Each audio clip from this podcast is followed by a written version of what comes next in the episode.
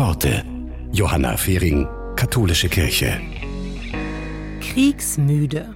Über dieses Wort hat vor circa 100 Jahren schon der österreichische Schriftsteller Karl Kraus gesagt, Kriegsmüde, das ist das dümmste von allen Worten, die die Zeit hat.